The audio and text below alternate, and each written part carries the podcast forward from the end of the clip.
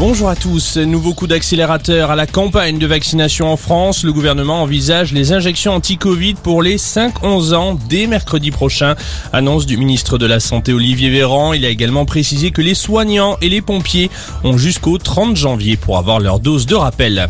En attendant, le conseil scientifique veut un serrage de vis du gouvernement. Il a appelé aujourd'hui à instaurer, je cite, des mesures de restriction significatives à l'occasion du réveillon. Le premier ministre Jean Castex a abondé en ce sens. Il a demandé au maire de France de renoncer aux festivités du Nouvel An. C'est le cas pour Paris qui annule son feu d'artifice habituel du 31 décembre. À la une de l'actualité également, le soulagement dans le Pas-de-Calais. Le petit Hamza a été retrouvé sain et sauf. L'alerte enlèvement avait été déclenchée ce matin. Le garçon de 12 ans avait été enlevé par son père hier soir à Fouquier-les-Lances. Son père qui est soupçonné d'avoir cherché à quitter le territoire français avec lui. L'homme a été placé en garde à vue.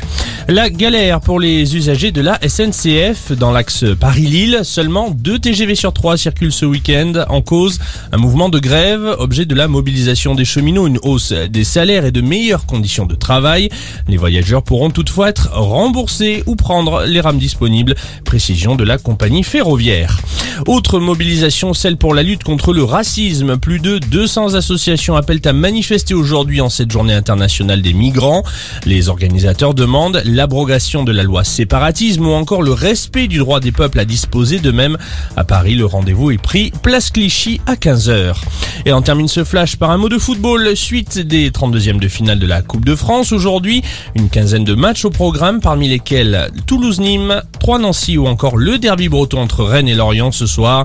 On le rappelle, le match entre le Paris FC et Lyon a été définitivement arrêté hier soir en raison d'incidents de supporters dans les tribunes. Voilà pour l'essentiel de l'info. Très belle journée à tous.